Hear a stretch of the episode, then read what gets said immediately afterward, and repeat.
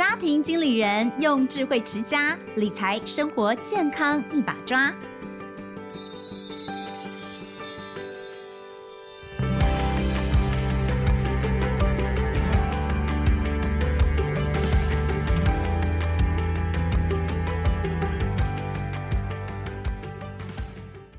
好，欢迎收听亲子天下家庭经理人，我是主持人萧彤文。哇，这个母亲节要到了，呃，这个时候我们当然要关心一下妈妈。哎，其实我们应该每天都要关心妈妈，好不好？不要每次就是只有到母亲节前呢才想到这件事情。不过，身为妈妈，我自己都必须说，我觉得齁。女性哦，就是有一种天生的奴性，你知道吗？就是呢，总是把所有人的事情都放在最前面，然后呢，夯不啷当全部都排完之后，最后才会想到自己。比如说以呃身体这件事情来说好了，我都觉得哦，当了妈妈之后，你才会发现原来人的体能或者是忍耐的程度是无极限呢。就有时候都已经很累很累很累，可是你还是可以再做一些事，或是明明就已经是生病的状态。我们还是有办法去呃把小孩 take care 好。那当然这样想起来是觉得蛮蛮辛苦的，也也真的要跟所有的妈妈，包括我自己说一声辛苦了。但不要忘记哦，妈妈的健康就是全家人的健康。一个家里面，我说实在话，如果妈妈倒下，哇，那个家庭一定马上就大乱了。所以呢，为了要好好的把我们爱的人给顾好，不管是小孩或者是形同小孩的丈夫哦，把他们顾好，我们。第一个还是要好好的来关心自己的健康，所以今天呢，就趁着这个母亲节的呃这样子的一个议题哦，我们就要来关心我们自己身为妈妈的健康，或者是如果呢呃你还没有当妈妈，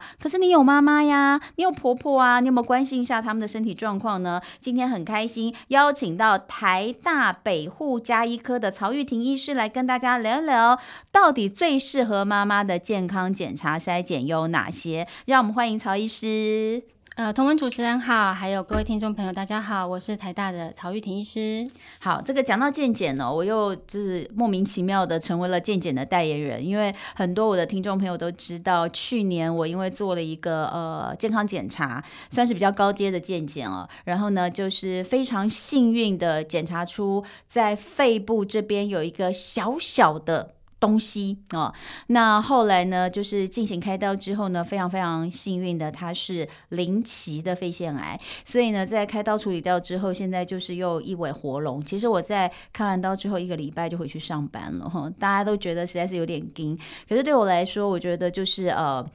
努力的去工作哦。才是我最好的附件，我自己是这样觉得啦。就是呃，应该说，如果那个时候没有健康检查检查到，也许现在一年后的现在是有点麻烦的。但我们不知道，不知道怎么样，因为那个真的是非常非常出奇。可是呢，也让我意识到健检的重要，以及健检项目的重要。那呃，也因为我的关系，所以其实后来我都好像快要变成那个肺部低剂量电脑断层的代言人了。全台北呃，不是全台北而已，我是全国从北到南，我的粉砖总是不停的。涌入很多人问我，呃，主播我要不要去做这个检查啊？那我现在人是在高雄，你建议我去哪里做检查啊？其实哦，呃，应该说到底什么样的人适合做什么样的健康检查，都会有一些建议。所以今天呢，请到这个曹医师，我们就是要先来问，呃，一般最基础的健检。的项目有哪些？那进展是做越多越好吗？或者是身为妈妈，其实妈妈也有不同年纪嘛，有三十岁的妈妈，有四十岁的妈妈，有五十岁，有六十岁的妈妈。那通常你在面对这些不同的年龄的女性，你会有什么样的建议？是，谢谢同文，这很好的问题。嗯、我刚刚听到你讲说，哦，你这个有做 low dose CT 的筛检，嗯、然后找出早期的癌症，嗯、所以其实是这样，非常恭喜你。嗯、其实像我自己，我在台大嘛，哈、嗯，那我们自己台大之前也有为这个呃院内的医师做一些筛检，嗯、那也在这个时候透过这个呃肺癌的筛检，找出很多早期的肺癌，也是 low dose CT，对不对？对，所以其实就是我想这些是幸运的一群啦，嗯、所以要先恭喜你这件事。嗯、那因为现在哈，大家。都很忙碌，像我自己也是两个孩子的妈妈。嗯、那我在医院的呃工作，因为我们家医科呃比较多元哈，相对的这个从出生哈到安宁这一块，我们都接触比较多。所以在我自己的经验，有很大一块就是做于这个预防医学，好、嗯，也就是和我们今天这个健检主题有关的。嗯、所以呀、啊，我刚刚这个第一个问题说，哎，我们要怎么样选择健检？可以说是我常常每天被我自己的病人或者是我的亲朋好友在问的问题。嗯、那民众哦，其实对于健检常常常会有一些迷思哦，包括说，哎，是不是检查项目越多越好啦？嗯、好，或者我们这个仪器要越先进越好啊，听起来很很华丽越好。那其实啊，健检哈，并不是说要比项目的多寡，也不是说所有这个很高阶的仪器都拿来用最好。重点我们应该要是看说这个健检的项目有没有涵盖到很重要的疾病，嗯、以及。这一些检查的工具有没有实证的基础？嗯，好，实证的基础就是已经有很多的研究证实说，诶，这样的检查工具它是有帮助的，哈，不会检查出一些错误的。嗯，那同时检查出来的这一些早期的发现是可以早期去处理和治疗的，这才是我们做健检最重要的精神。嗯，那我们要怎么样做选择呢？一般来说，哈，这个健检项目的选择，我们会考量说，诶，这个。呃，受检者本身他过去的病史，好，以及他的家族病史，还有他自己本身的生活形态这一些，嗯，好，所以例如说，像我过去可能我在新竹台大待过，那我现在在万华区的这个北护台大的北护分院待过，诶，那这个族群就很不一样哦，好，嗯，所以就算是呃，我们今天特别关注的这个妈妈，这个女性啊，可能这个高科技公司里面的女性，跟呃我们这个。呃，不同的环境哈，不同这个工作职业形态的女性，她要注重的重点就会不太一样。嗯，所以呀，我们一般还是会提醒大家哈，呃，不用想说，哎，项目一定要越多，或者是非要越高。像这边我就常常会提醒大家一个，呃，政府已经有补助的这种成人健检。它就是一个涵盖一些重要疾病的，包括像抽血啦、验尿啊，还有观察呃关注我们的这个血压、血糖、血脂肪、肝肾功能这些很重要的基础项目，嗯，它都已经包含好，所以其实对于这个小资族哈也是非常重要的。嗯，那另外一个要推荐给大家的就是呃四癌筛检，好，我们也是政府有补助的，对于像口腔癌、大肠癌、乳癌、子宫颈癌，这些都是我们已经知道有实证基础。可以透过有效筛检工具早期去发现的癌症。那讲到这个选择后，另外一个我们要很常常提醒的就是说，避免一些不必要的风险铺路，也是很重要的考量哦。嗯，什么意思呢？好像刚刚讲到这个高阶影像啊，呃，有的时候我们选太多，那其实辐射铺量太多。嗯，所以其实我们会建议特定情况的、特定情况的，或是一些呃比较少见的重要的家族史的民众，我们才会去考虑这样子的安排。嗯，不过说这个呃公费健检。呃，你刚刚说到有补助的成人健检，包括抽血验尿这些，这些是大家去医院里面跟他说，哎，我想要做健康检查就可以有做的吗？嗯，这个其实我们会呃用健保卡就可以查一下，哦、就可以查到说，啊，你是不是符合这些条件？嗯，那我们刚刚讲到的像这个成人健检，还有四癌筛检啊，它都有是主要是以年纪来区分，嗯，所以例如说像子宫颈抹片，可能三十岁开始就有，嗯，那这个一般成人健检可能四十岁开始就有。哦对、哦，好，因为啊，我觉得我好像都没用过这个，真的吗？那对啊，你知道过去就是在呃，还有在大公司上班的时候会有员工健检嘛？对，那通常员工健检的项目大概这种你刚刚说的这些都有包括在内，搞了半天原来那些都是政府本来就有。包在里面哦，不一定啦，看你年龄啦。但是呃，通常我们在以前员工健检的时候，都会自己自费再多加一些，做一些，也不知道到底做的对不对。但你就会觉得哦，我好像是女生，我就应该做一个这个呃妇女癌症的癌症什么肿瘤标记之类的，多加一下，反正都有抽一管血。所以其实有时候就是呃，很多人也许他们有员工健检，或是员工家属的健检。那如果现在这部分的话，你你会不会建议我？我觉得很多人是说第一个。我我有一个基础的健检，但是我要再多加哪些东西？这个东西有什么建议吗？对，这是非常好的问题，嗯、因为确实哈，在这这个成人健检，我们的补助项目是基础但重要的嘛。对。可是呢，如果大家的这个经济能力是 OK 的哈，嗯、或像这个母亲节，呃，你有一笔预算，你要去做这些自费健检的话，嗯、那除了这个政府有补助的，我们可以怎么样好好的这个精挑细选、精打细算，我们自费的项目，嗯、那就真的很重要。嗯，所以。以一般来说，我们还是会考量，包括一个是年纪，嗯，好，因为不同的疾病或是像癌症啦、心血管这一些，它有好发年龄的不同，所以第一个我们可能会参考我们民众好的年纪。那第二个当然就是个人的风险，嗯、这个风险其实还包括说，嗯，像我们会参考一些客观的依据，好，包括国人癌症的发生率啦、死亡率的排名啊，嗯、好，然后还有这个不同的，像刚刚提到这个呃家族病史，或是你曾经过去。健检好，已经被检查出来的疾病。不过这边我想要特别提醒的这个女生哈，特别要注意的几个，嗯、呃，我们说五个大的重点部位啦哈。第一个就是说乳房确实是很重要的，嗯，因为现在我们自己台湾的研究也都有发现呐、啊，乳癌的年轻化好是一个很明显的趋势，也就是发生的年龄可能越来越低。好，所以我们常常会，嗯、呃，像我之前说，我在这个竹科，我在新竹台大的时候，哈，我们常常会去竹科的企业做一些健检啦，哈，或者是说我自己门诊也会有很多的，呃，很多人拿着他的健检报告，然后来咨询说，哎，那我下一次要做什么，或是我这一次有哪些要注意的？那这个呃乳房哈，其实就是还蛮常见到的问题。嗯，所以我们刚刚说，呃，如果女生五个很重要的部位，哈，我会建议大家要特别注意的就是第一个乳房，好，第二。这个就是子宫卵巢这些妇科的，嗯、啊，第三个啊就是甲状腺，好、啊，就是在我们脖子前面这个内分泌的一个腺体，也是很常见到的哈。那第四个呢，就是刚刚同文你提到的这个肺部肺癌的筛检 low dose CT。那第五个哈、啊，也特别要注意，不能忘记的是，对于年比较年长的哈、啊，可能六十岁以上的、嗯、呃女性，要特别留意的就是。骨质密度，嗯，好，这个也是我们在自己注意自己妈妈的健康哈，很常会被忘掉的。为什么？因为骨质密度它就是默默的在流失，对，那没有筛检，你也不知道它已经到骨质疏松的状况。那常常都是一跌倒哦，骨折了才发现说，哇，这个呃一跌，然后在床上躺好久，这骨质密度都已经降到很低的状况。嗯，所以我想这几个这五个就是很重要的，呃，女生在做筛检的时候，在做呃健康检查的时候可以考量的重点部位。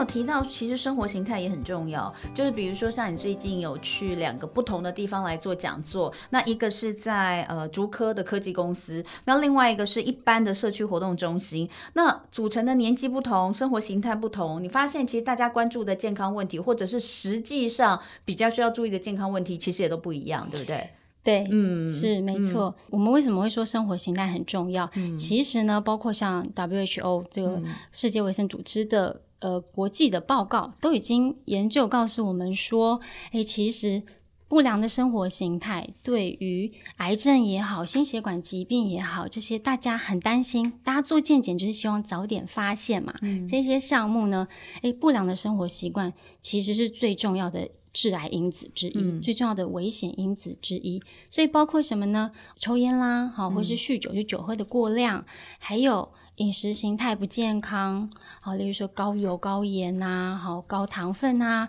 然后以及这个久坐不动的这个生活形态，哈，这都是我们刚刚说不好的。所以，像彤彤刚刚讲到说，诶，我最近的这个企业演讲哈，一个在竹科嘛，那我们发现工程师大部分遇到的问题，可能就是久坐啦，没有时间运动啦，嗯，然后年纪轻轻，可能就血压已经偏高，血脂肪也都偏高了。好，那如果是呃，像我前阵子在这个万华我们自己的社区活动中心办的讲座，诶，那这个组成哈，大部分是真的就是我们触屏的这个妈妈们哈，可能五十岁到七十岁这个年龄的组成。因为我发现大家就比较容易会有一些，就像刚刚讲到骨质流失的问题，或者是更年期之后哈子宫卵巢这些问题，嗯、然后以及这个随着停经以后带来的心血管的疾病风险也就上升。嗯、那呃，在我们做健检的建议，甚至说呃之后也许我们会谈到的，做完健检以后要怎么样去处理，这其实都还蛮需要因人而异的。嗯、那要怎么挑？因为因为你知道，我也常常问被问到，就是大家都来问我，第一个我以前跑医药嘛。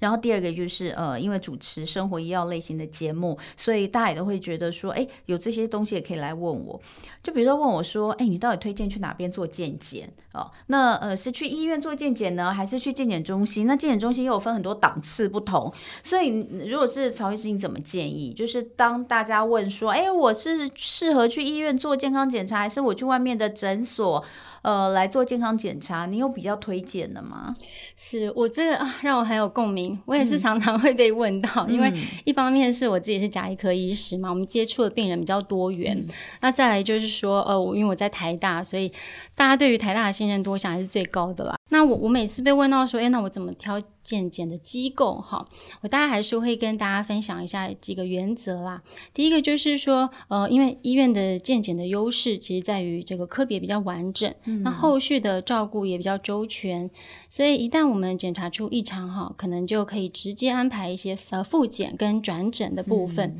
不过缺点真的就是常常等很久，等很久。我自己现在现在健检中心也是吗？健检，因为其实现在大医院都有。都有健检那一层嘛？对，就是就不管是呃，基本上几个医学中心，像台北的话，呃，台大啦，或者是像荣总啦等等，都有自己的这个健检中心。嗯。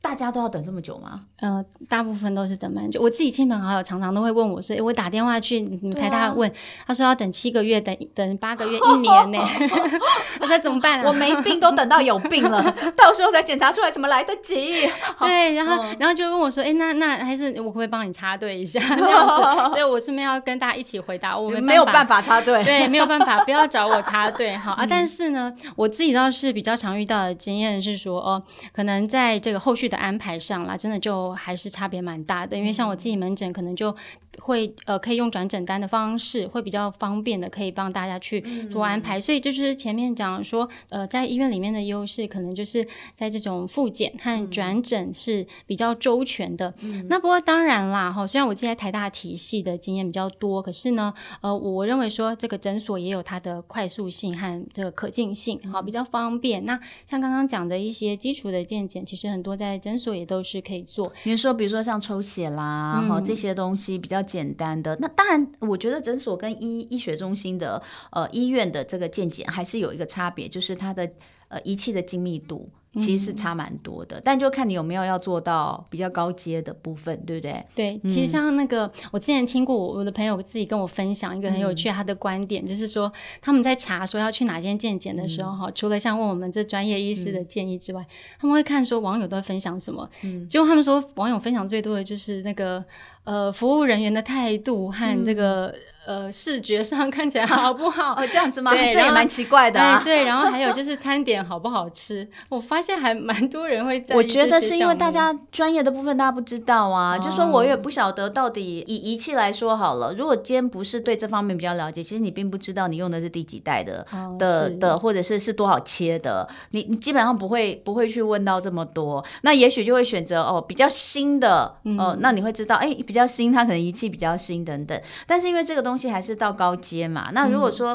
今天是做基础的健检，就真的就是呃，可能就比较没有这么多的差异哦。所以呃，不管是诊所还是医院，呃，各有利弊。各有利弊，嗯、那大家可以依照自己的选择，或是自己现在目前的需要来看，嗯、对不对？比如说，我觉得像我这种年纪，我就还是去医院，或是因为我可能很多都要做高阶健检呢。哎，我们讲到年纪就来了哦，就是说，呃，根据年龄不同哦，我我们会有一些不同的建议。那像刚刚也有讲到说，呃，比如说像子宫颈抹片，是建议三十岁以上，就是每年做吗？现在的补助是每年吗？呃，其实我们目前还是三年一次，嗯、不过三年一次，嗯，对。不过如果是根据一些哈，包括国际间的这个建议啦，哈、嗯，指引啊，其实每年如果可以都做是最好的。这边刚好谈到，我们就顺便再多讲一些，嗯、因为子宫颈的抹片，它除了政府补助传统的那种抹片之外，嗯、其实还有一些新型的这个薄层抹片啦，哈、嗯，或者是说 HPV 哈这类病毒的检测，嗯、那这都是可以在一次抹片的时候就可以。一起做的，对，就可以一起做，哦、所以这些都是我们所谓说哈自费的选项当中，嗯、呃，第一个当然也考量你的经济啦，哈、嗯，第二就是考量说，哎，这个机构哈，这个健检的机构它有没有提供这样的选择，嗯、所以确实细节是还蛮多的。我觉得子宫颈 抹片真的是天罗地网哎，你知道我每次只要去医院看诊啊，挂了号之后啊，他都会不知道是出事，就会有一张单子提醒你，哎，你好像今年还没有做抹片，你可以顺便在今天的时候做一下。然后现在很多医院其实都有，就是抹片的特别门诊，直接是那个是专门，好像也不用等。真的是蛮方便的，我觉得，呃，妈妈们第一个要注意的，真的子宫颈抹片检查其实又是快速，然后又方便，那而且是三十岁以后就建议大家做。好，那就看一下，就是说，呃，如果以以这个四种。呃，政府提供的癌症筛检的话，因为它是有补助的嘛，所以如果说基本上小资族或者是说呃家里面经济状况呢，你会觉得比较没有办法再拨出其他的预算来做一些比较进阶健检的，那至少这四个要要要把握住。那我们就分别来看一下，像呃子宫颈。抹片刚刚有讲到，就是三十岁以上，对不对？三十岁以上的话，呃，其实就可以做。那另外的话，我们来看的是乳癌的筛检，有一个是乳房摄影，对不对？乳房摄影是几岁以上可以开始有补助呢？是乳房的筛检，哈，尤其是针对乳癌这块，嗯、我们大概主要的两个比较常用的工具，一个就是超音波，嗯、那一个就是乳房摄影。所以像这个政府的筛检有补助的，针对乳癌的乳房摄影呢，嗯、在四十五岁以上就有补助。嗯、不过如果是家里有一些呃像这个二等亲的家族病史，那风险会比较提高，嗯、所以我们就会把年龄往前到四十岁开始以上，就会建议要来做检查。OK，对。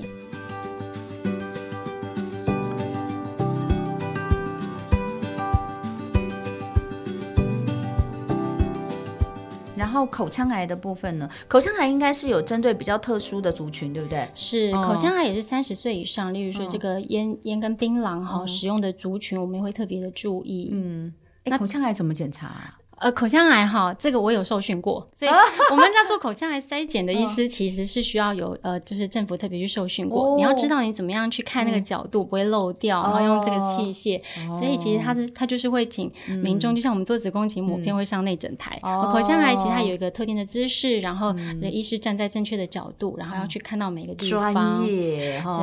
再来的话就是大肠癌，因为大肠癌的话，其实就是呃，说真的，大肠癌其实在台湾是一个发生率还有死亡率都相对高的一个癌症哦，所以大肠癌的筛检，我们知道是粪便潜血嘛。它是四十岁以上吗？大肠癌好，我们的政府 50? 呃，我们政府补助是五十到七十四岁啊，五十岁以上。哦、不过哈，虽然大家可能会觉得，哎，五十岁好像已经年纪相对已经比较高了，可是我们在医院其实还是看到很多人都没有做，年纪已经到，但是还是没有做的。嗯。嗯、那另外一个讲到大肠癌常见的迷思，就是、嗯、大家会觉得这个粪便潜血哈，如果有阳性的话、嗯、啊，我可能就是痔疮啦，好、嗯，所以才会有血。但其实这边跟大家分享一个我们自己台湾之前的研究，嗯、就有发现，在这些潜血阳性哈，粪、嗯、便潜血阳性的个案当中，每二十二个人里面就有一个。在做这个大肠镜之后被确诊为大肠癌的，嗯、所以这比例是蛮高的。嗯、那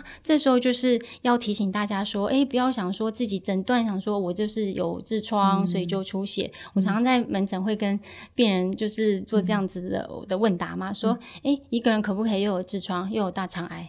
啊，当然可以，当然可以，对对对。对所以，嗯、呃，那不要忽略掉任何一个警讯啦，应该是这样讲，对不对？是。嗯、所以，呃，这四个。呢，基本上就是呃，大家稍微掌握一下，知道说几岁以上，然后大概可以做这样子的一个有补助的。那当然，如果说你的呃经费是许可的，预算是许可的，其实健康无价啦。真的，我觉得家庭的规划，我们每次讲家庭经理人啊，就是我们之前常常在讲说家里面的财务的规划，你一定拜托你要有，如果你可以的话，你一定要有一部分财务规划是规划在你的健康检查上面。我觉得这是非常重要。还是那句话，就是什么都没有比健康来的重要，但是呢，能够去让自己呃免于很痛苦的疾病，或者是花费更多的治疗的费用的最好的方法，其实就是先发现它哦，早期发现，早期治疗，这是健检的最重要的呃的关键的目的。好，那那接下来其实就想要跟曹医师再来请教一下，就是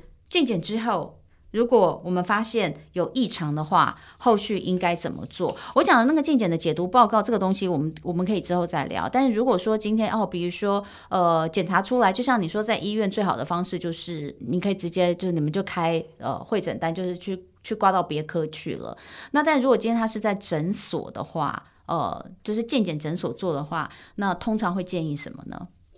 是，其实我自己经验上也还蛮常会。呃，有呃民众啊，或是我的病人呐、啊，带着他在诊所也好，嗯、或者是这个健检中心所做的健检报告来、嗯、来咨询，或是来复诊。那确实啊，大家如果花钱花时间做了检查，可是没有去管它，没有去看它，好，或是没有呃去处理它，那其实前面这些金钱和时间就真的是浪费掉了嘛。所以呃，我也想要提醒大家啊，如果真的你的健检报告有出现这个红字，红字嗯、有一些。异常好，或者说现在其实大部分的健检报告最后面都会有一些呃条列式的好依据，例如说严重程度啦，跟这个急迫性啦，嗯、好，然后来帮我们的民众列出来哪一些是要在，比如说一个月内、三个月内还是半年再去处理追踪的。嗯、那这一些部分哈，我相信大家很容很容易会那个迷失在那些红字或者这个结论海里面，嗯、因为毕竟不是专业，所以没有办法很好的去解。解读它到底什么意思哈，嗯、所以